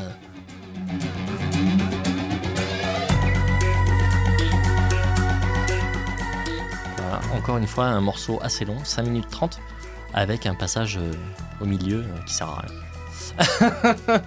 si, on est, si on est mauvaise langue. Peut-être qu'ils avaient un peu peur de lâcher ces trucs-là et d'aller trop dans le, Ouais, ouais, dans le commercial, justement. Mm. Voilà, s'ils avaient peur d'aller dans le commercial, malheureusement, ils y étaient complètement. hein.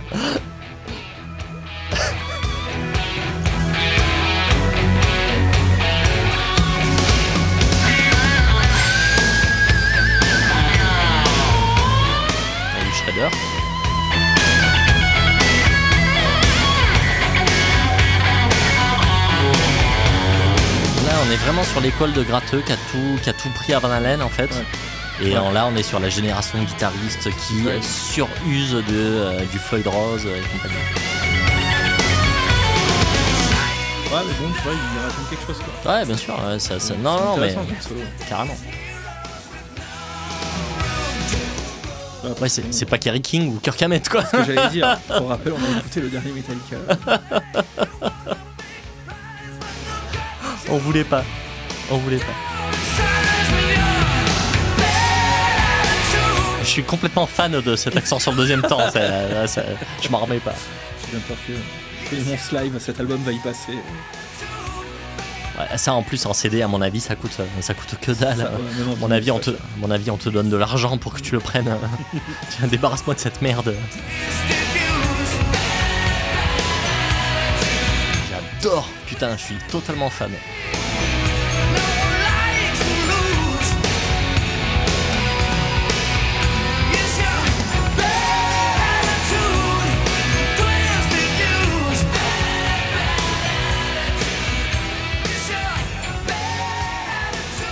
C'était Honeymoon Suit. Bad Attitude. Excellent, j'aime vraiment beaucoup. On va passer sur un, sur un petit classique quand même, euh, qui est le premier album de Asia. Asia qui est un groupe, euh, c'est quoi C'est anglais Asia? Euh, je pense, ouais, mais c'est un peu un All-Star Band, je crois. Ouais, c'est ça, il y a un peu des mecs d'un peu partout. ouais. Il va y avoir du Yes, King Crimson. Et notamment le, le gratteux de Yes, Steve O. Et donc voilà le, le morceau euh, culte Hit chaleur- of the Moment. La chaleur du moment. Donc c'est un album qui est sorti en 1982.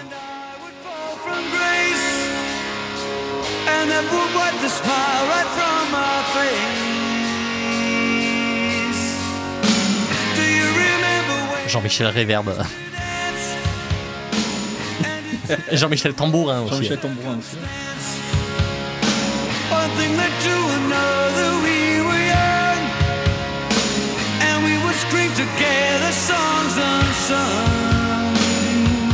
C'est parti. Bienvenue dans les années 80. Là, moi je trouve qu'il y a quand même un côté mal vieilli. Ah, moi j'aime bien cet album. Moi j'aime bien aussi. Hein. Mais en fait, euh, je trouve que dans ce groupe, il y a un côté. On n'a pas réussi à, à- à- Comment dire on, a- on est encore dans les 70s. Ouais, C'est-à-dire qu'on. On, on commence à prendre un peu les codes des années 80, mais on est déjà des vieux en fait. C'est-à-dire on n'arrive pas à faire autre chose que les 70s. Quoi. Je choisis mal ses presets de synthé. Ça, ils choisissent mal leur reverb. Belle pochette. Pochetée. Oui, c'est c'est complètement pocheté. Je sais pas ce que c'est d'ailleurs, un dragon. euh, Une espèce de dragon hein, qui sort de l'eau. euh, Nessie, le, le monstre du Loch Ness, ou je sais pas. Je parierais plus sur un dragon chinois au vu du, du nom du groupe euh, et des petites, euh, Ah oui, bah oui, bah oui, je petites ailes sur la tête. Il y a complètement des ailes, en effet.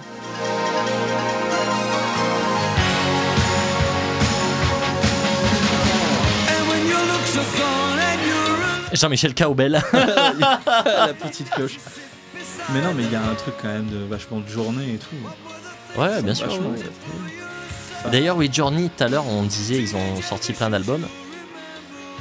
Leur album culte, là, qu'on écoutait, là, Escape, qui est 81. Mais avant ça, effectivement, dans les années 70, ils ont Ouais. sorti plein d'albums Ouais. avant que Steve Perry arrive. C'est pas bien d'ailleurs. Et il paraît, ouais, moi je le connais pas, mais il paraît que c'est pas terrible. ouais. Enfin, que c'est pas terrible. Enfin, c'est spécial. quoi.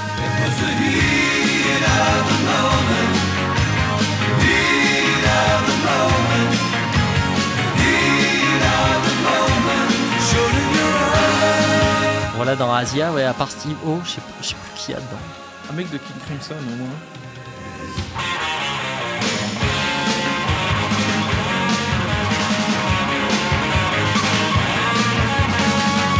J'aime pas ce gratteur.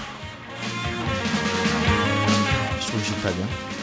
Je- tu me l'as rappelé ce week-end. je n'aime pas ce guitariste. Geoffrey Downs, keyboards and vocals, je sais pas qui c'est.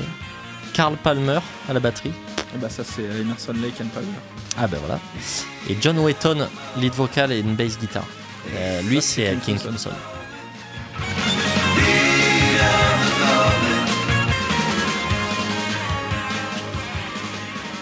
Je n'aime pas ce guitariste. Je n'aime pas ce guitariste. Je te l'ai dit, Steve O, je n'aime pas du tout.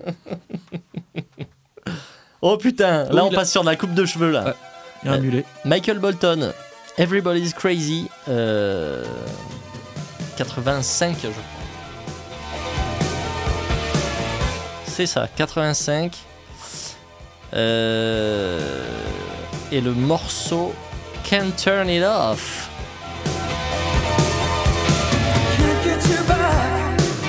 Et lui il chante aussi. Ah, lui il chante.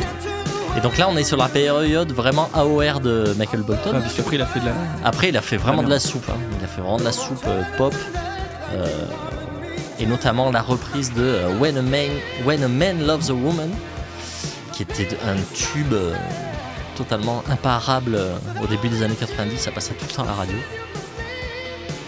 Mais à cette époque-là, il faisait vraiment de la OR et c'était très très cool. Une banane à la ceinture Je pense pas. Mais je sais pas.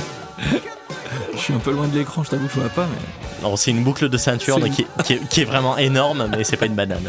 plusieurs kilos cette boucle de ceinture.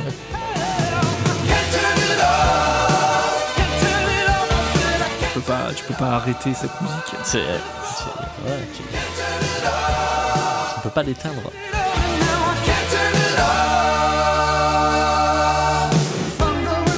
Coche les cases, hein. moi je. Oui, oui, non, moi, j'achète complètement euh, par paquet de 12, il n'y a pas de problème.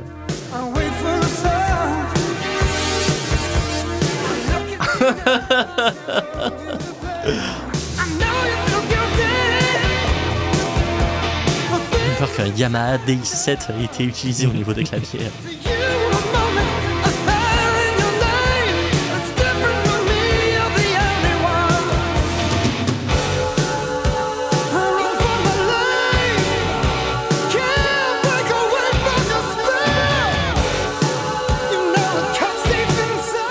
De voix. hein. C'est hallucinant la voix qu'il a ce mec. Enfin qu'il l'avait parce que je sais pas maintenant.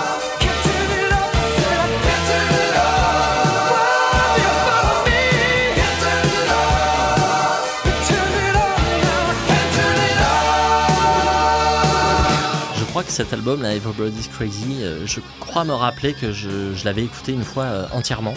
Et c'est une, c'est une tuerie euh, du début à la fin. Ouais, ça shred et tout. hein. Van Halen. Ah, bah, de toute façon, euh, toutes ces générations à tout près. ouais. It's all I can bear,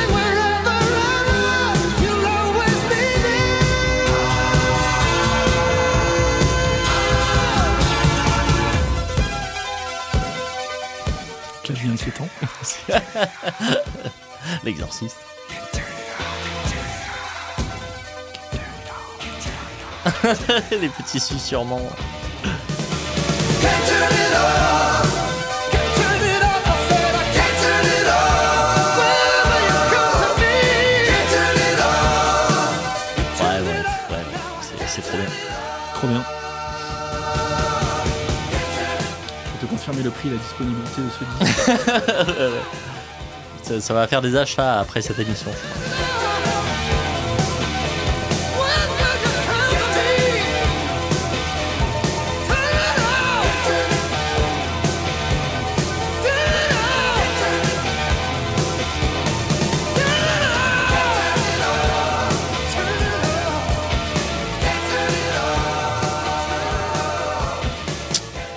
Hyper bien. Michael Bolton. 85. Ouais, 85. Everybody's Crazy. Le morceau Can't Turn It Off. Allez, le dernier morceau de la playlist. On est sur un morceau de Hardline. Euh, Rhythm from a Red Car. L'album Double Eclipse qui est sorti, je crois, en 92. 92. Oh, là, on est sur du down tuning à la guitare. euh, c'est pas commun Ouais, pour l'époque. ouais, hein. c'est grave. Grosse caisse sur tous les temps. Ah oui, c'est obligatoire. Putain, ces grosses guitares. Très là. grave, ouais. ouais, ouais, on n'a pas l'habitude hein, pour cette époque-là. Cette époque, ce style. C'est Bon, je te très moderne. que le Michael Bolton euh, qui coûtera la bagatelle de 3 euros. Putain, c'est magnifique. euh, je- je vais faire une petite commande. Ah ouais, putain, je suis. euh, C'est quelle année très regardé 92. Je suis très surpris par le ces guitares, euh, ces guitares euh, désaccordées là. Il y a vraiment, il y a un son de guitare extrêmement moderne. C'est hyper avant-gardiste pour le coup. hein.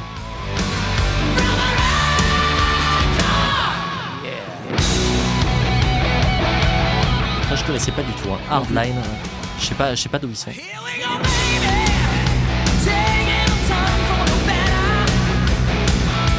Les Américains.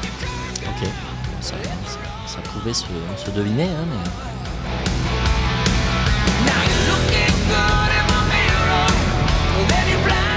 Donc, c'est leur premier album. ok. Et seul album. Et euh, malheureusement, j'ai eu des scissions, euh, des scissions internes. Et donc, ils se séparent euh, après cet album. ok. Ils se reforment en 2002 et ils signent chez Frontiers. Frontiers Records. Et écoute, euh, ils sortent des albums. hein. Ok. Ils s'arrêtent pas. Ok. Le dernier, Heart, Mind and Soul, date de 2021. Ok.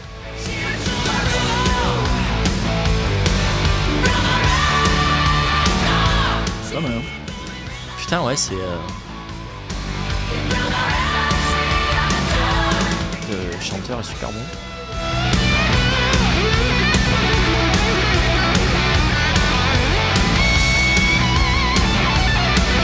Aussi, hein, putain, euh, ces guitares là, c'est quand même vachement agressif. Là, on est vraiment à la frontière du, du air metal pour le coup, je trouve.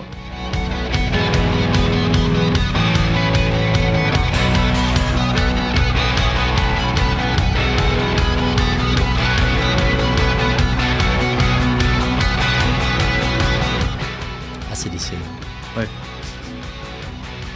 c'est plutôt classifié en air metal, ouais.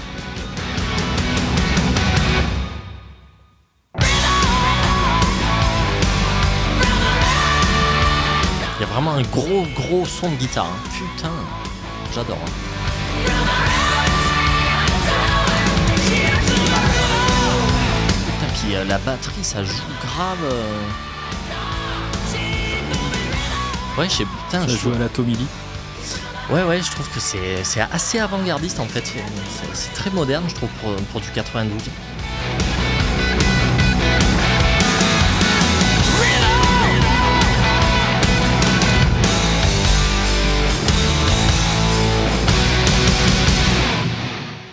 Excellent. Voilà, on a fait le tour. Bah écoute, euh, mon wax, euh, moi j'ai passé un super moment. Ouais, franchement, c'était cool. C'était super cool, euh, bonne découverte. Ouais. On espère que vous avez découvert des trucs aussi avec nous. Et euh, encore une fois, on se reparle de tout ça. De toute façon, euh, on vous annoncera la date, quoi. hein. Ouais, ouais, mais je suis impatient. hein, de- Ouais, le temps qu'on s'organise. Mm, mm.